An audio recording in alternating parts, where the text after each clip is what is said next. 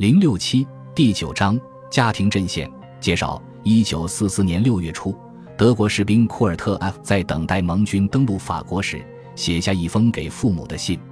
一位朋友告诉他，他的家乡哈姆又被轰炸了。当他看着飞过头顶的飞机时，他想，也许盟军永远不会降落，会试图完全通过空中摧毁第三帝国。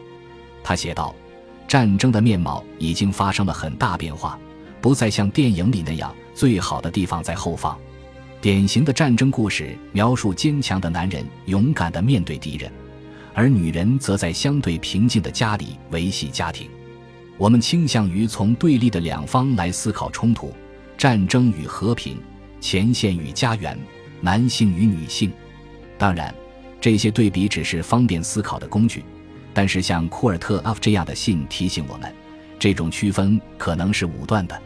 家庭和前线之间有许多联系，因为士兵们经常写信，讲述他们的经历和感受，而他们的妻子、家人和朋友每天分担忧虑和希望。战斗的胜利，或许可能更多的是战斗中的挫折，影响着平民的情绪，而家里的士气打动着前线的士兵。除了共同关注的问题，家和前线是同一冲突的不同部分，正如库尔特案所指出的。在第二次世界大战中，后方不再像过去年代中那样安全。在战争期间，暴力从一个地区蔓延到另一个地区，士兵和平民都清楚地意识到了这一点。本章在第三帝国战时大背景下，通过三大主题来考察德国国内战线的生活。第一个主题是民众的士气。特别是动员社会发动战争的必要性与政府担心对民众要求过多会削弱他们的支持之间的紧张关系。我们鼓励读者考虑阿道夫·希特勒和其他重要人物的相互作用，如宣传部长约瑟夫·戈培尔、警察和党卫军总司令海因里希·希姆莱、空军总司令赫尔曼·戈林及人民共同体。这些人在多大程度上关注民众的事情？这对他们追求战争有什么限制？如果有的话，第二个主题探讨长期战斗如何依赖对德国所占领土的开发来为工业提供劳动力、粮食和原材料。德国人在多大程度上意识到他们对征服资源的依赖？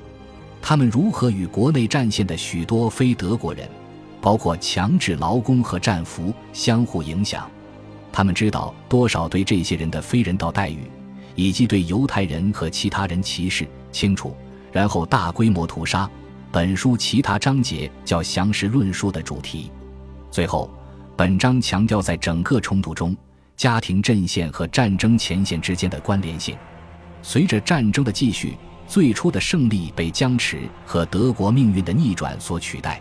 德国民众的反应如何？妇女的情况如何？确切地说。他们同工作岗位上的男人、休养的士兵、老人和儿童一起构成国内阵线，是其最大的群体。空中轰炸带来的威胁越来越大，它比其他任何威胁都更倾向于消除战争和家庭阵线之间的差异。当空战蔓延天际，平民们蜷缩在掩体里，看不出他们自己的处境与士兵的处境有什么差别。这一印象逐步加深。当最后的动员导致年轻人和老年人、妇女及男子一样被征召入伍时，从来没有完全分开过的家庭阵线和战争前线正逐渐融合在一起。与此同时，恐怖肆虐，秩序崩溃，第三帝国滑向崩溃。